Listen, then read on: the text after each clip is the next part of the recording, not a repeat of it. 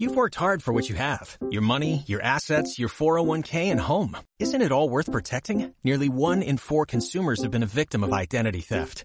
Lifelock Ultimate Plus helps protect your finances with up to $3 million in reimbursement.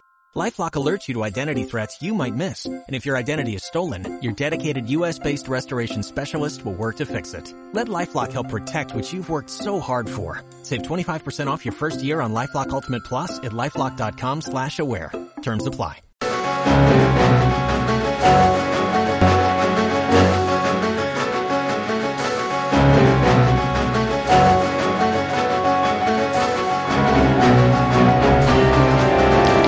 Radio Prometea. Radio Prometea. Radio Prometea. Radio Prometea. Radio Prometea. Radio Prometea. Radio Prometea. Radio Prometea. Radio Prometea.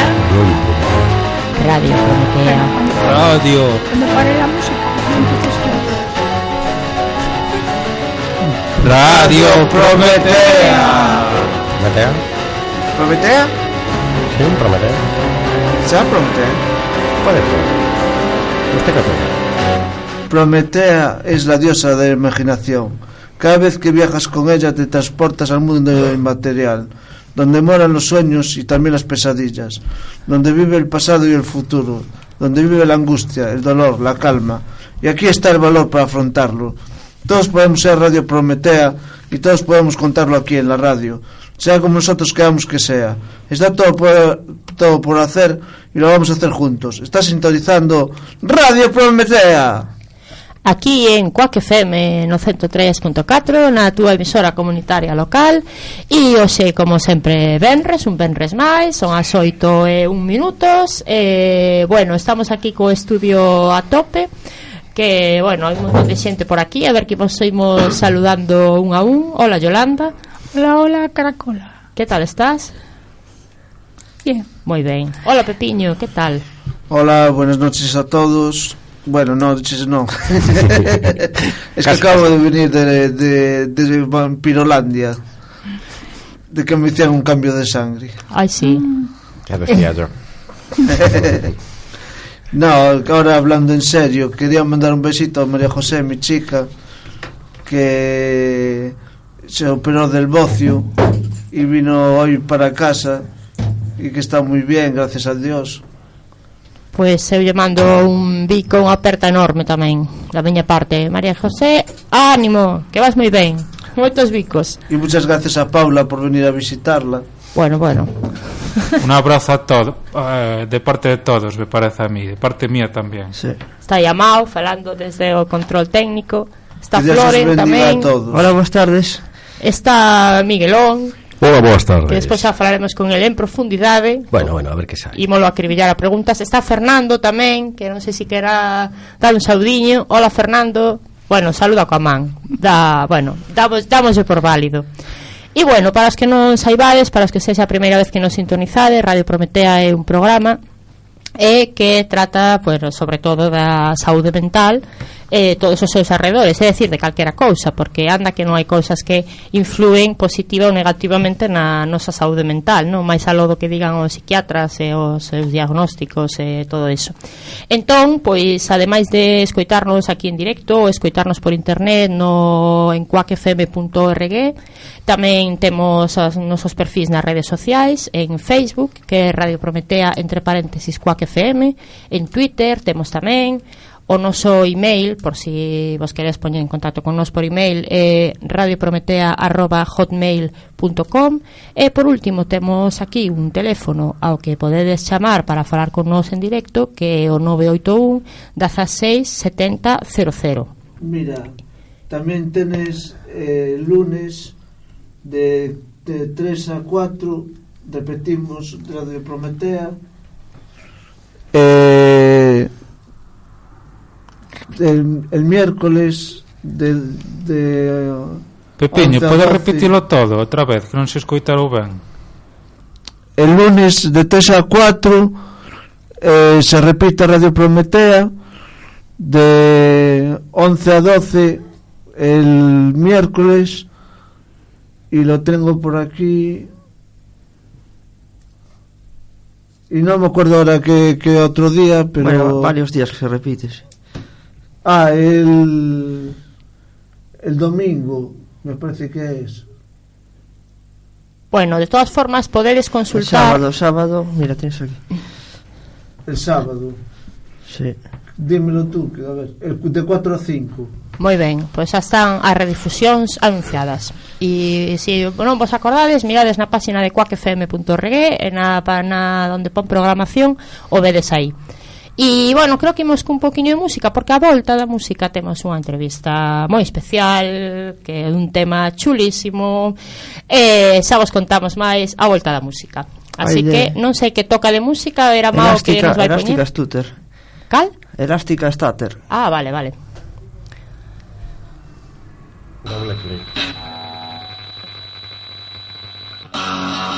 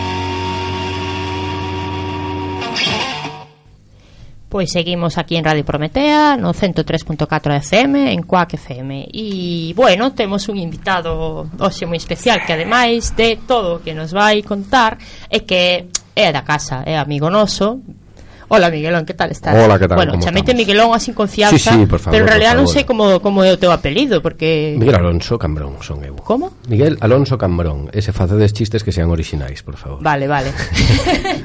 bueno, pois pues nada, benvido aquí a Radio Prometea. Gracias, gracias. Cambrón, bravo como un campeón. Ese nunca, nunca o sentira ese, fíjate. Porque lo acabo de inventar. Moi ben. Madre mía, que agilidade mental. Como estamos hoxe? Bueno, entón, para presentarnos un pouquiño Bueno, para presentar as nosas entrevistas Temos sempre así unha que chamamos unha pregunta fetiche Que lle facemos sempre aos uh -huh. nosos convidados Que sería, eh, que moi daqui ademais Que sería, e ti, quen ves sendo? Pois eu, máis que ser eh, que como unha forma un pouco anglosaxona de enfocalo, casi prefiro máis a francófona que o que fago eu, non? Porque pode ser moitas cousas, pero sempre é sobre todo o que fai, que o que pode ver a xente. E, bueno, eu fago, agora son profe de pasantía, eh, pero circunstancialmente, pero eu fixen eh, a carreira de antropoloxía, eh, son doutor en antropoloxía, xa estou dicindo que o que o que son, non o que fago. En fin, contradicións destas que temos todos. Eh, eu especialiceime en estudiar o son dende o punto de vista da antropoloxía. Ajá. A ver, un pouco eu de sempre son músico, bueno, músico non profesional e sempre me gustou eh, pois tocar instrumentos, etc, etc. Entón chegou un momento en que mm, reflexionei sobre elo e, e me din conta que a música non se fai coas mans, non se fai con, con instrumentos, sino que se fai na cabeza. Non? Isto que di a xente de eh, que, que se sente bastante, por exemplo, o rap non é música, non? A música a, fa, a facemos nos, nos na cabeza, non? Entón empecé a investigar un pouco sobre eh, o papel do son eh, cando é música, cando non é música, e cheguei o que, o que se denomina socioacústica, non? que é un ah. pouco o papel dos sons na sociabilidade humana. E, bueno, a partir de aí, pois fixen despois unha especialización tamén en antropoloxía urbana e dediqueime a investigar que é o que fixen a tese eh, o son eh, ambiental, podese dicir, eh, nos cascos vellos das cidades do sur do Mediterráneo, que é como unha cousa moi específica que comprenderemos todos que este no, mm, que, que non teña traballo desto, non? Bueno, algo algunha cousa vai saindo, pero con, con bastante cuenta gotas. Ala, xa me quejei, xa pode, podemos pasar á seguinte pregunta. Pois pues temos un montón de preguntas, creo que Yolanda xa ten algunha por aí preparada. A ver, eh, primeiro, eh, onde estudiaches isto? A ver, eu fixen, eh, empecé facendo filoloxía inglesa Entón o meu primeiro contacto con, con o mundo dos sons máis aló da, da música foi a fonética que, que é unha cousa apasionante, non? Recordo que para tiñamos unha asignatura aquí na Universidade da Coruña que era fonética e fonoloxía que a daba un profesor que era moi bo, pero, bueno, sí, un par de profesores que eran moi bons. E recordo que para estudiar as variantes alofónicas eh, do inglés, que son as, as posibles... Eh, Fonéticas. Efectivamente, escriben unha canción. E acorde, acordábame de, de, de todo iso pola canción, non? E despois marchei a Barcelona a facer antropoloxía na Universidade Autónoma e logo me mm, voltei outra vez para Galicia e estive uns anos aquí, marchei de Erasmus a Bruselas e finalmente foi no 2005, creo recordar, o 2004 que marchei para Barcelona outra vez e non me convenceu un, bueno, a cidade sí, porque é unha cidade moi bonita, pero un pouco agobiante e tal, e descubrín a Universidade de Rovira e Virgili en Tarragona, que ten que é unha potencia de antropoloxía bastante importante e ali fixen eh, pois esta especialización en antropoloxía urbana e logo atese no casco bello de, de a cidade de Tarragona que se non estivechedes é moi recomendable ir, vamos eu ah, pasei ah, moi ben moi ben É que penso que cando ti dis de que, yo, que eres antropólogo do sonido, uh -huh. a xente que se imagina? Pois non o sei A mí me teñen dito de todo, non? Pero mira, eh, en unha investigación que fixemos en, para, para ver cal era o, eh, acústica social, digamos Bueno, é unha aproximación etnográfica que é unha das ferramentas da antropoloxía eh, a, a liña da costa de, de Barcelona eh, usábamos unha técnica que se chama postal sonora que basicamente consiste no seguinte eh, ti paras a xente pola rúa ou bueno, a calqueira algún colega lle podes preguntar e, lle dis mira, se vostede tivese que enviar unha postal deste sitio onde estamos agora ou desta cidade ou do barrio onde ti queiras non? Eh, pero en lugar de alguén que non que nin, eh, nunca estivese aquí nunca eh, pero en lugar dunha imaxe, dunha foto tiveses que elegir entre un e tres sons cal se, cales elegirías, non?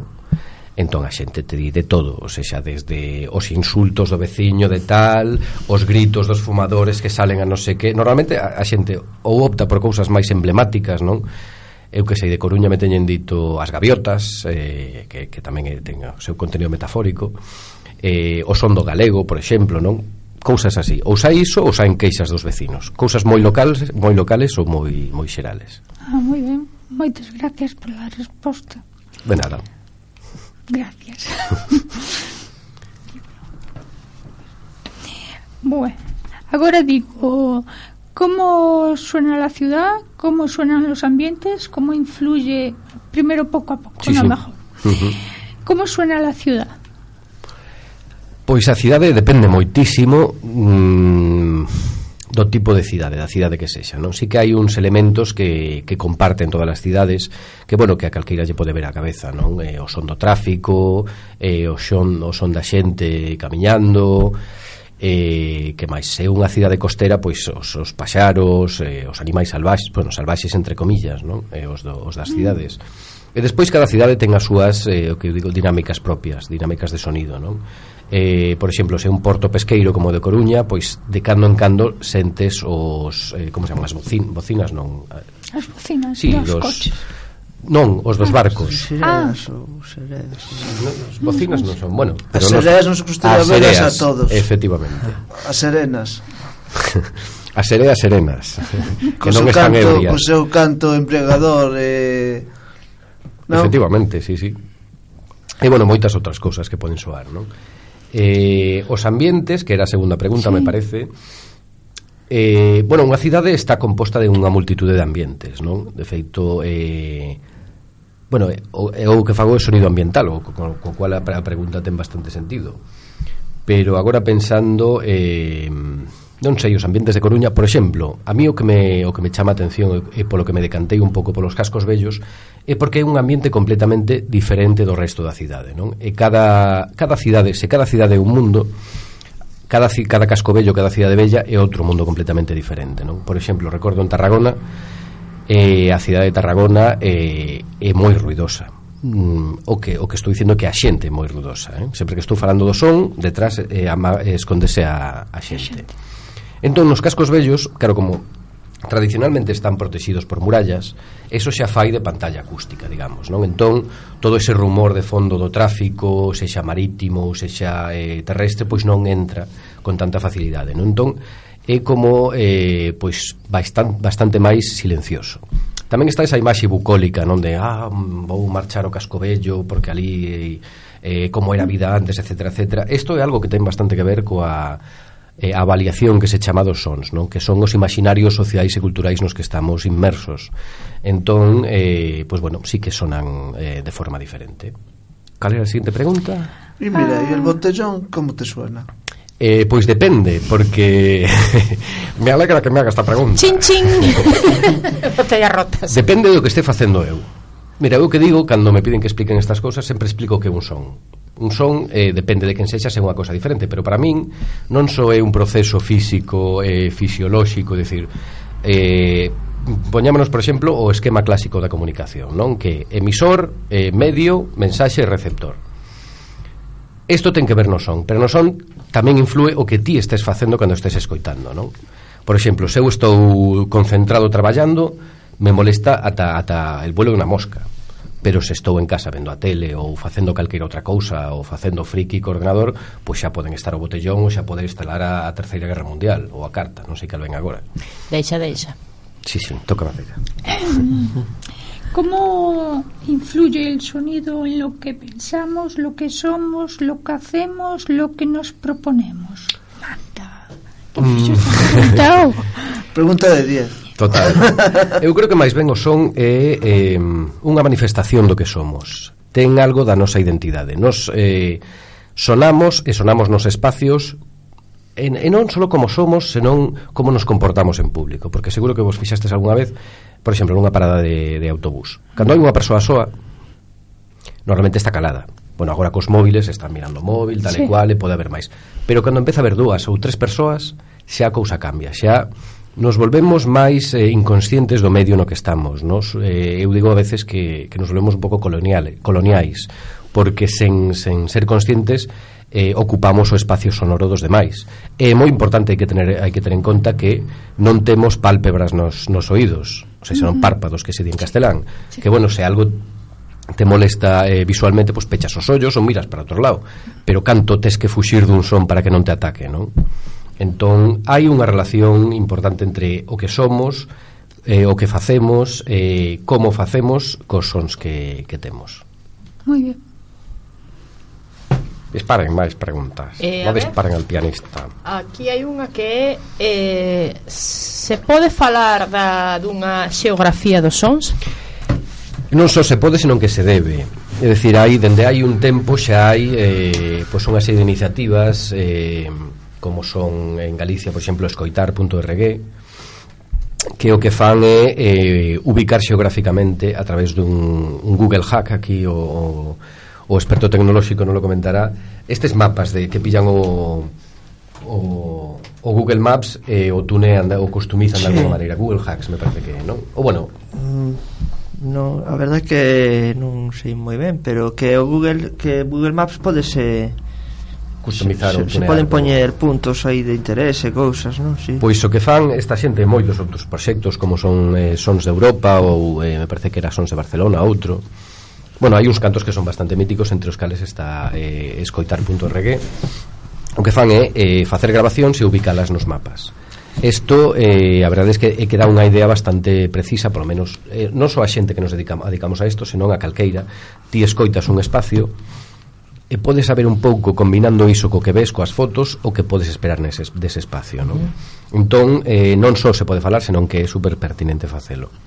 Mm, Eu nas investigacións que fago, que fixen e que estou facendo, sempre utilizo, poño un, un mapa, por exemplo, agora estou investigando sobre o casco vello de Betanzos e o casco vello de Coruña.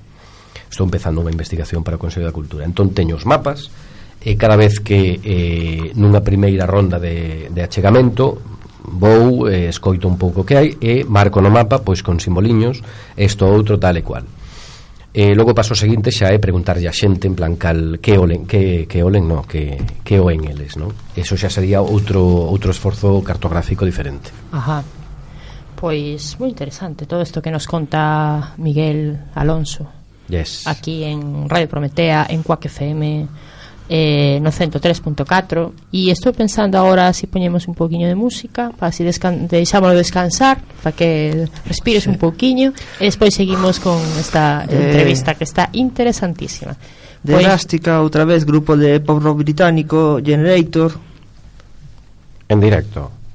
Elásticos estamos todos. Estamos together for you and it's called Line Up.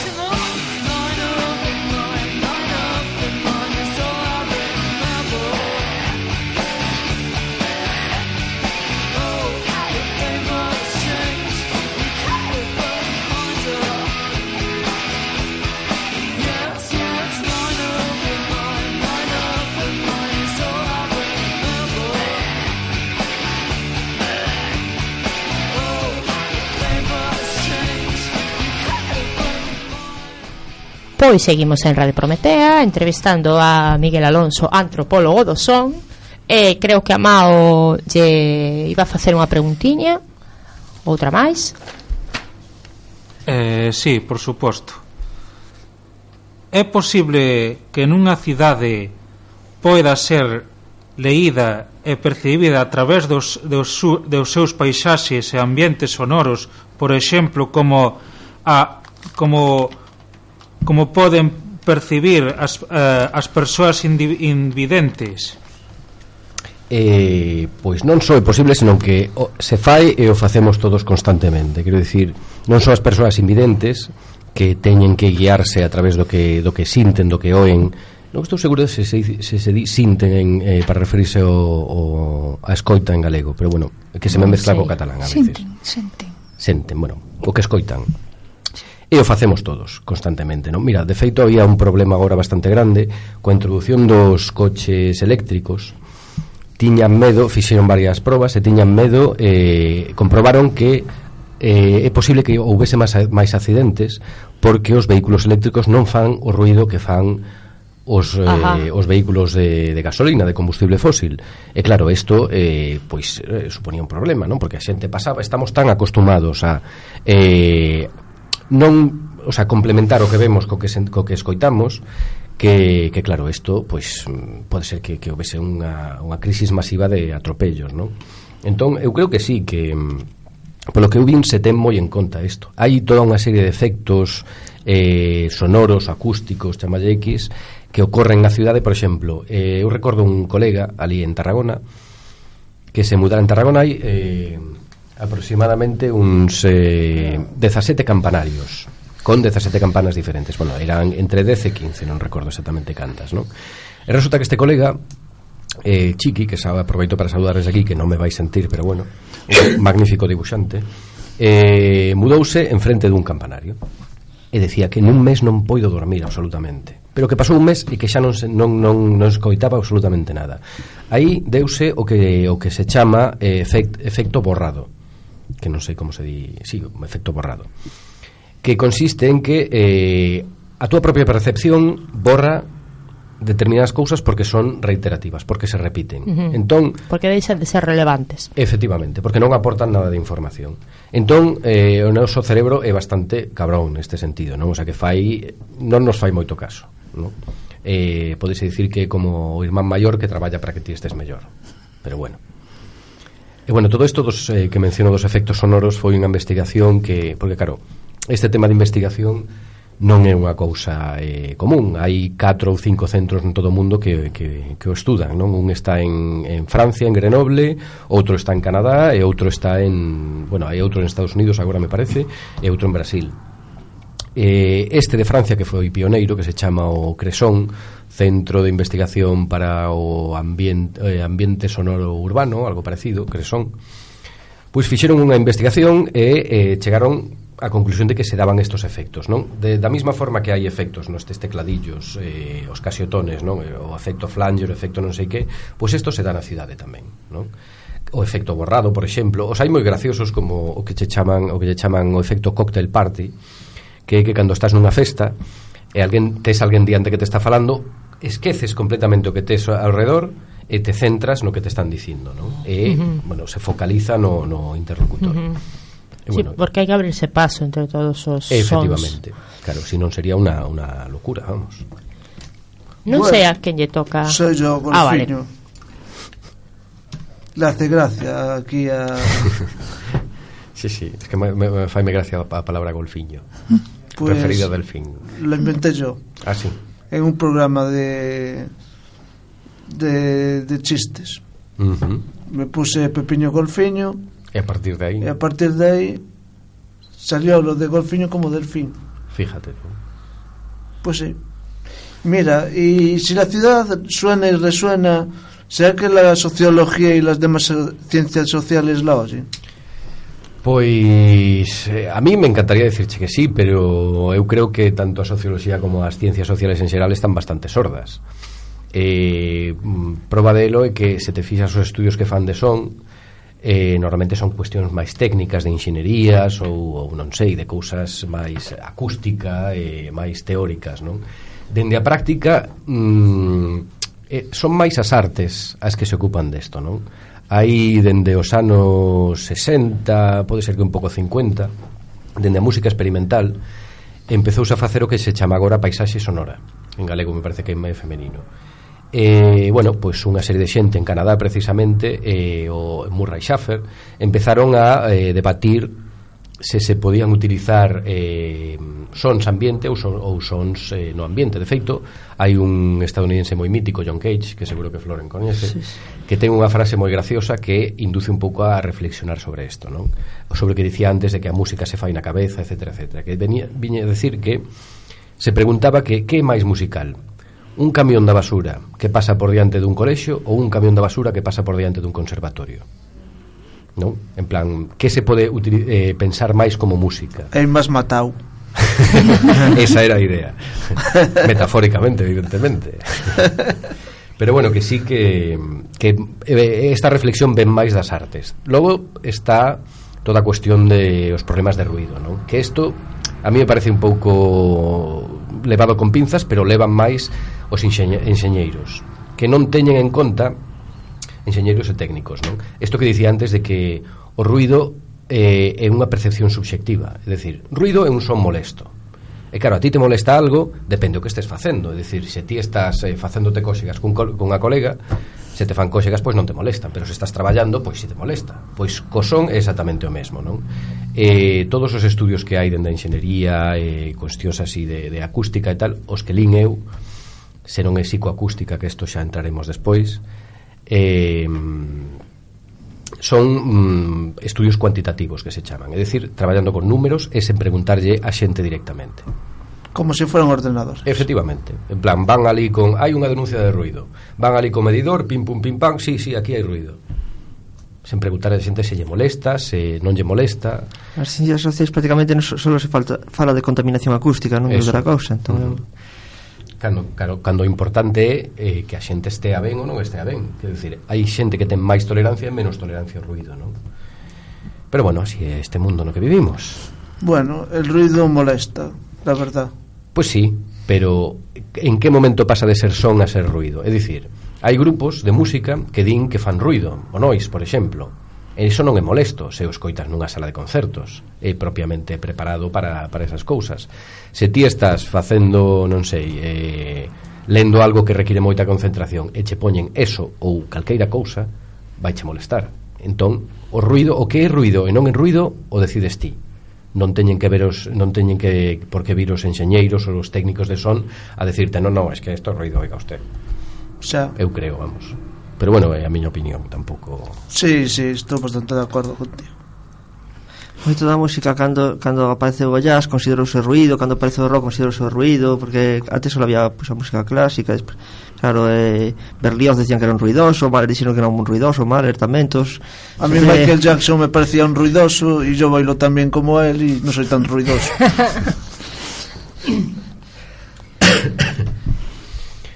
Moi ben. Seguimos. Eh...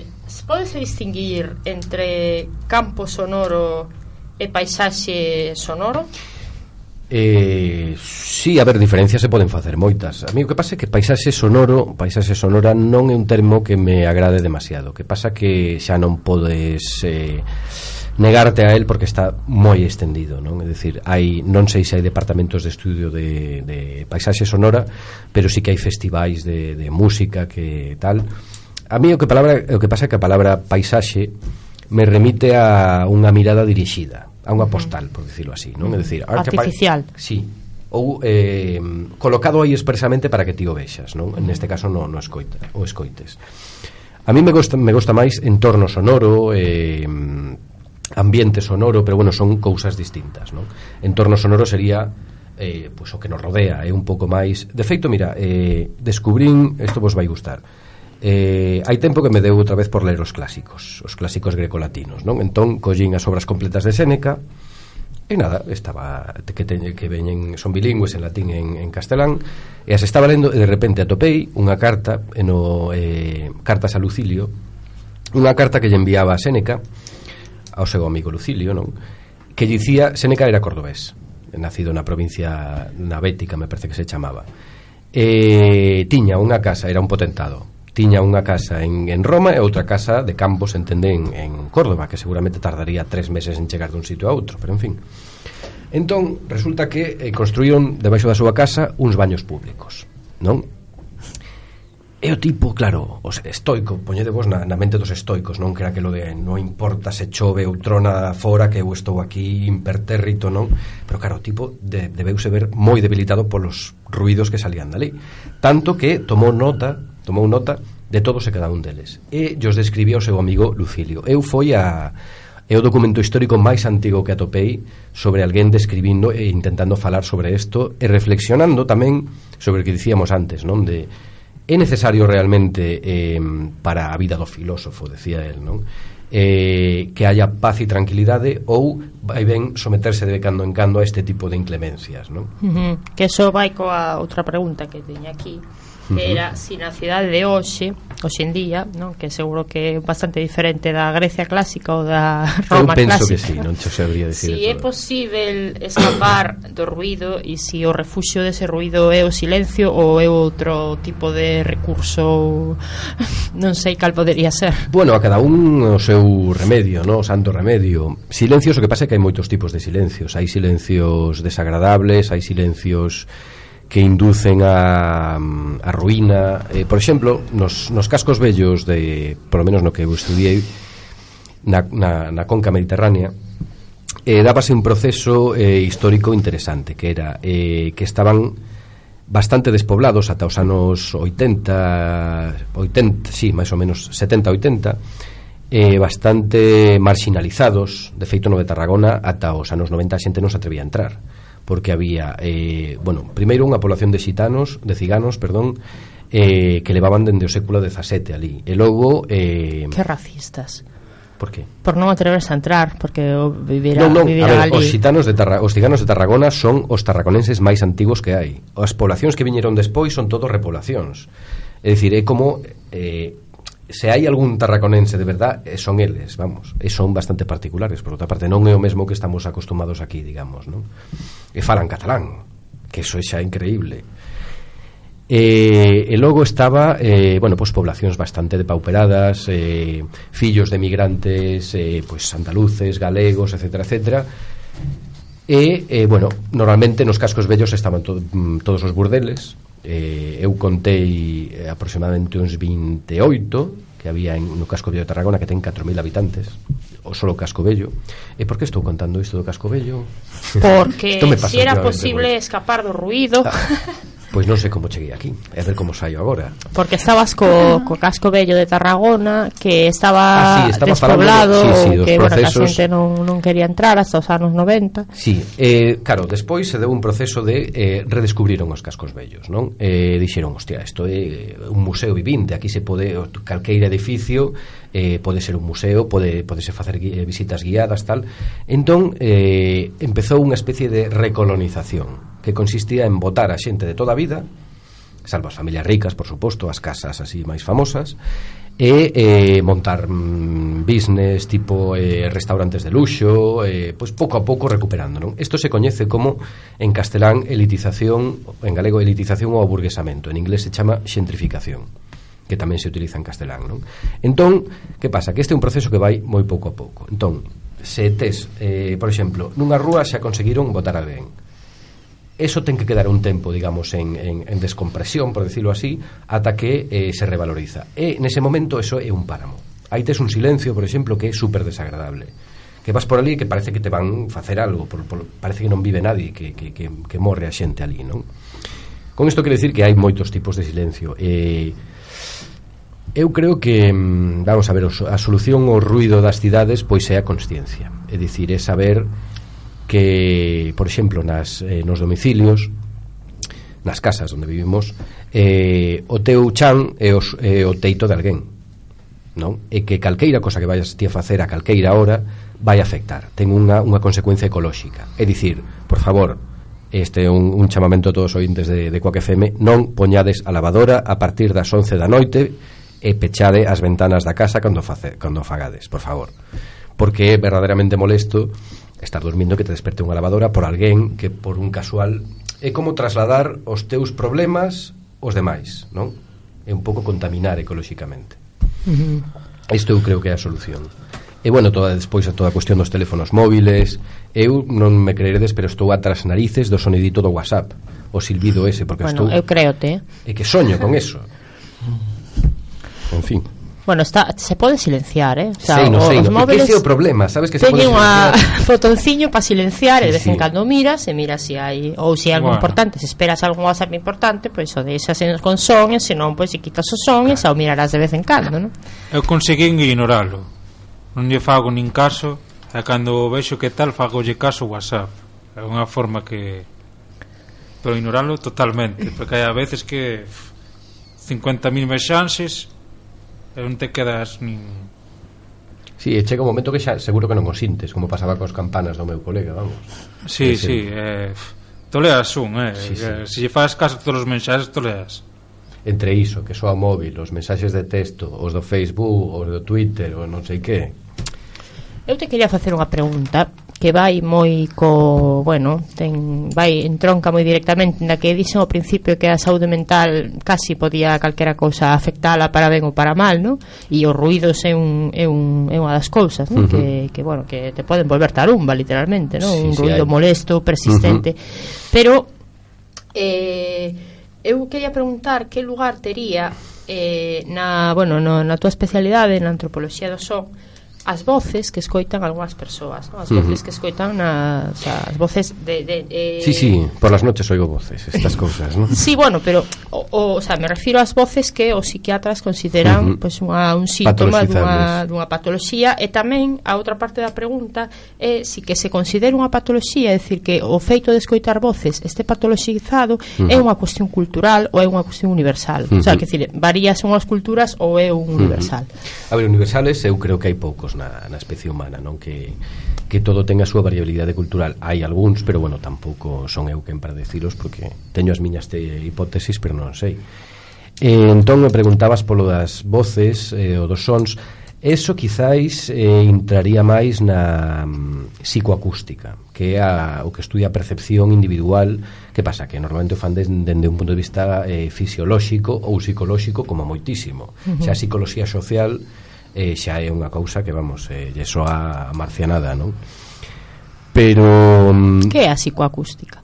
A psicoacústica é iso, o estudo da percepción individual eh, Ajá, dos sons, vale. é dicir, como te afecta a ti un eco que soa nun sitio, eh, bueno, cuestións relacionadas con eh, a personalidade e a fisioloxía, creo. Ah, e a percepción subxectiva tamén, o sea... Claro, sí. Claro. Vale, vale. Hombre, dende a antropoloxía o estudamos todo sabes? Eh, eh, teóricamente estamos especializados en diferenciar eh, o subxectivo do obxectivo, partindo de que non existe a obxectividade absoluta, senón que existe a intersubxectividade, uh -huh. é dicir, un compendio de diferentes eh, persoas que forman pois unha opinión máis eh, eh por contraste, non?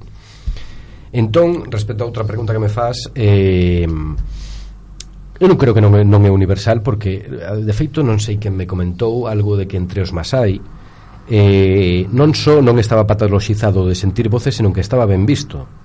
Eh, fon eu e non eran os masais, eran os maorís. Os maorís, é certo. Porque eso sí, conta sí. sempre John Reed, que, uh -huh. bueno, que é un psicólogo que traballa na ahora mesmo está en unha universidade inglesa que non me acordo do, en que cidade exactamente está, Liverpool ou por aí, uh -huh. que non, perdón, Nova Zelanda, non inglesa. Bueno, da igual. O caso é que o caso é que eh, tiña unha doctoranda, unha alumna súa, uh -huh. eh, que era, bueno, era maorí, entón lle, bueno, de, decidiron entre os dous que ela fixera traballo de campo eh, preguntando, o sea, unha investigación cualitativa preguntando a, bueno, as persoas da cultura maorí eh, se escoitaban voces e que significado lle daban. Uh -huh. Entón, os resultados foi que na cultura maorí era moi frecuente escoitar voces e que non estaba vale. non estaba patologizado, o sea, uh -huh. se lle daba un significado de eh, mensaxes dos ancestros, non? Uh -huh. dos antepasados.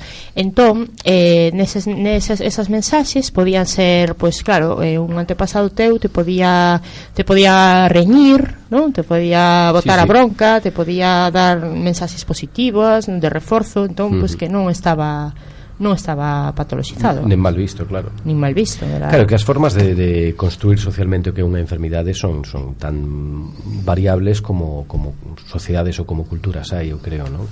É dicir, pensa no, no mítico home medicina, que normalmente non hai mulleres medicina, pero bueno, pode ser que en algunha sociedade histórica sí que as haxa. Ou vese, E, e bueno, pois son os, os, os frikis do colectivo, non? Son non só en voces, sino que as fan eles.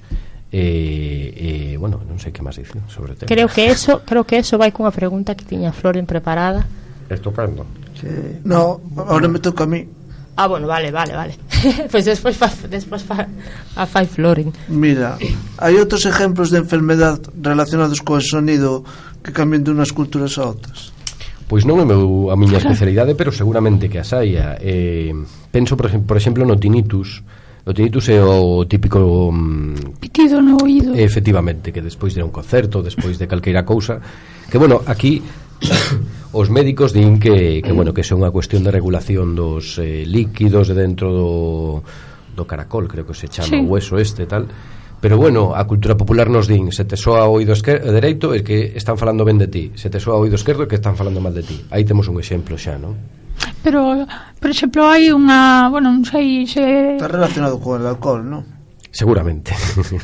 non, sí. pues lo digo yo porque leí un libro de un tío que le daba el alcohol que era una pasada y a la coca y no sé qué y entonces tenía tinitos. Uh -huh. no. Oía voz, o sea, ruidos de, de camiones. É outra cousa, eh. o tinitus, una pasada, o tinitus é únicamente o, o pitido ese. Está normalmente creo que está mm, que pasa cando sometes o oído a presións bastante elevadas, mm. entón despois para relaxarse te pensa que o que, que non me acordo, xa teño que repasar a fisioloxía do oído, pero hai como unha membrana mm, que que elástica, que é a palabra de hoxe. Outra vez elástica. sí. Entón, esa, se se forza demasiado, despois ten que recuperar o seu punto, non?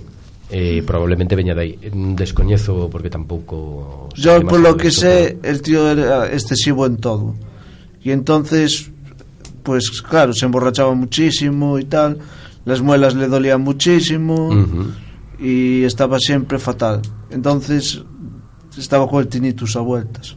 Sí, pero bueno, a ti non te deu nunca tinnitus, nunca tiveche, momentáneamente, despois de ir a un concerto que de repente non oio nada. Eu que, mira, Esa... Pues non sei que te diga, a lo mejor sí, sí. Pois pues, eh, eu estou, por exemplo, ahora montando un grupo con uns colegas, unha banda de música, e, eh, e fomos ensayar outro día, e claro, mm, a, xa que podes poñer os amplis a tope, pois pues, non a tope, pero expós, non? Estiven dous días que, que, que me facía o oído pi todo o rato aí. E como extraña. son dos avións, cando subes a un avión, eh, non sei como é que se che pecha o, o oído, Uh -huh. E chega o momento que cando saes non oyes nada. Uh -huh. É o mesmo que as montañas rusas ou cando vas en coche que, que subes eh, a, unha, a un porto de montaña ou algo así. Eso é eh, relacionado coa presión, me parece, do aire no, uh -huh. nos oídos. Pero eso xa pois teníamos xa, que traer a un... Xa é de outra cousa. Máis eh, preguntas. Máis preguntas, máis preguntas. Eh, que, más que, madera, que papel madera. pensas que ten a música monótona ou repetitiva na creación de estados alterados de conciencia na nosa cultura en outras distintas. Eh, se pensas que se pode usar a, a música para entrar en trance? Eh, pois sí, sí. Non, non, so, non so penso, senón que non sei directamente. Eh, bueno, é eh, algo que vai da man do, do chamanismo non? é dicir eh, esta mítica imaxe do, mm, do home medicina volta outra vez a salir eh, tocando tambor repetitivamente. Es, nas películas dos vaqueros, por exemplo cando se poñían mm. os indios sí. estes indios que eran un navajo outro era apache, outro sius que formaban un poti poti extraño aí. Outro era revólver, uno era navajo outro era revólver. Pois sí, se era navajo era revólvera. Revolvera eh, Pois se poñían ao redor da, da fogueira non? O da, eh, tal a, a cantar repetitivamente. Xa non o só feito de, de de sentir, senón de, de facelo, non? O sea, por exemplo, a meditación está moi relacionada con repetición, a repetición dos mantras, non? E claro, eso, a propia vibración xa xera eh, pois un estado fisiolóxico diferente, non? Porque vibra Mira, todo... Perdona, explica lo que é un mantra. Pois non o sei, son como frases eh, que se utilizan para inducir un, non? Sí, son frases sí, religiosas. es solo porque non lo sabe la gente a lo ah, mejor vale. de... Sí, frases religiosas que se repiten constantemente o, sea, o máis poderoso nos hindús era o mantra OM entón estaban OM, ah, sí. OM, OM así o, mm. Sí, porque eso parece ser que ten unha vibración de, o sea, fai que te, te vibre o peito de, de unha forma determinada que eso eh, afecta a consciencia que eu logo, logo estiven lendo sobre teoría de cordas e cosas destas de física cuántica cuántica física que decía un colega Eh, e, e no fondo o que están dicindo con estas teorías é que a realidade é vibración.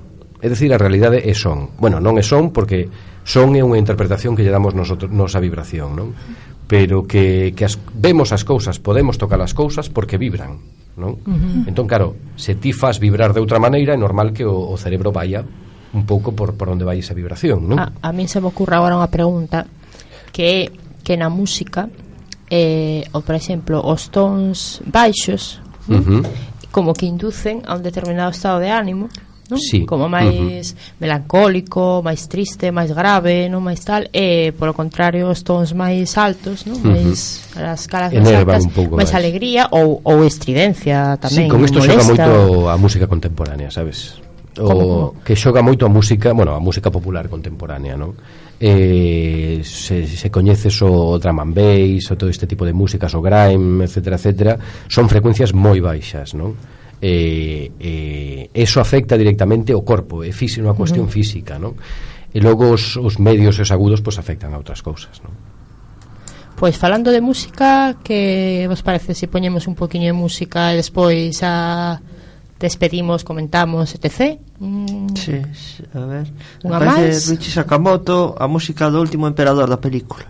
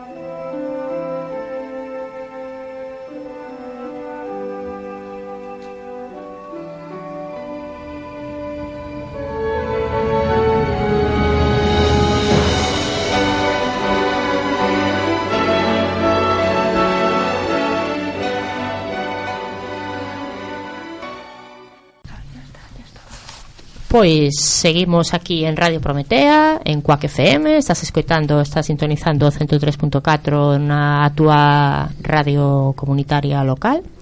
E nada, estamos con Miguel Alonso, antropólogo do son, cunha Hola, conversa fascinante sobre a influencia dos sons na nosas, bueno, na noso día a día, a nosa relación cos sons, a música, os trances, bueno, saíron aquí un montón de cousas.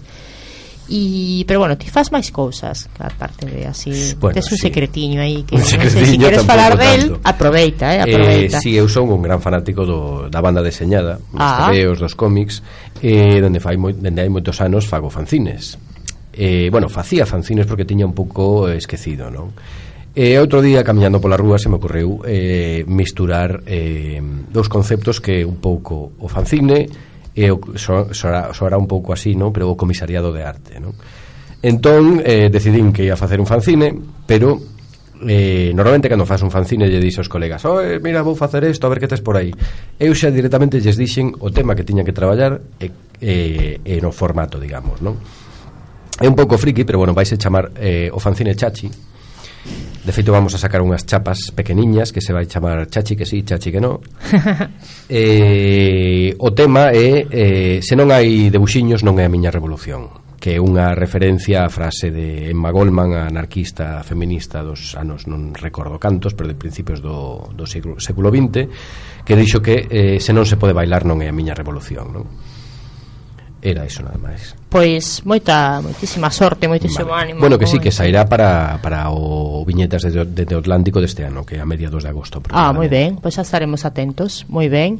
Pois estamos aquí de maravilla, pena que se nos está acabando bastante o tempo, porque nos quedan exactamente dos minutiños, non sei se si alguén os quere queres eh, despedir, comentar algo? Bueno, eu creo, ti que eh, tal estás? Ti que tal te sentiches? Que eu estupendamente, te... a mí me encanta me vir a, a Quack FM porque te, xa tive en algún programa aquí algunha vez Eh, bueno, quería vos agradecer a oportunidade de, de, de vir aquí outra vez eh, e por este programa tan maravilloso que facedes que se me ocurría estaba fa, eh, eu son moi de chiste fácil, non? Entón Prometea Prometea, tea, tea se me ocurría que era unha tea na oscuridade a que poder agarrarse Oh. É moi malo, xa o sei. No, non é peguedes, bonito, é bonito. Sí. Ser aí, ser luz sempre bonito, claro que, que sí. te chamen luz sempre bonito. Moitas gracias. Bueno, bueno nos no encantados a luz, todos. Reluce eh, moi ben na noite oscura eh, elástica. Eh, relucinte, elástica destes hermosos días eh, primaverais chegando xa ao verán. Chachi que sí. Chachi que sí. a palabra elástica hoxe está moi presente. Eh? É que a vida Habrá elástica. que ir pensando. Tendemos que estar montando algo xa de elástica. sí, creo que xa debería de, de sonar outra máis de elástica e xa ir marchando, non? porque, bueno, xa... xa non dá tempo moito, xa quedan, quedan poucos minutos. Non queda nada, pois pues podemos dar un poquinho de música e moitas grazas. E ata o venres que ven, que será o último programa, por certo, desta tempada, imos acabar en maio para descansar e preparar con moita forza e con moito entusiasmo a temporada seguinte. E, bueno, pois pues que pases unha semana estupendísima e nada, xa sabes que tedes aí as redifusións e moitísimas gracias Miguel Alonso, antropólogo do son por vir aquí a parlamentar Parece con nos. título nobiliario. Tan a gusto, tan a gusto. Ai, sí, sí, sona guai, eh? Miguel Alonso, antropólogo do son Nada, xa está, xa que está Dios os bendiga a todos, chicos Que dos os bendigan Y tres, Que Dios os bendiga a barriga Miguel. Moitas gracias, Miguel eh, Pois a toda a audiencia, ata outro programa Bueno, a, ti, a mí Adiós.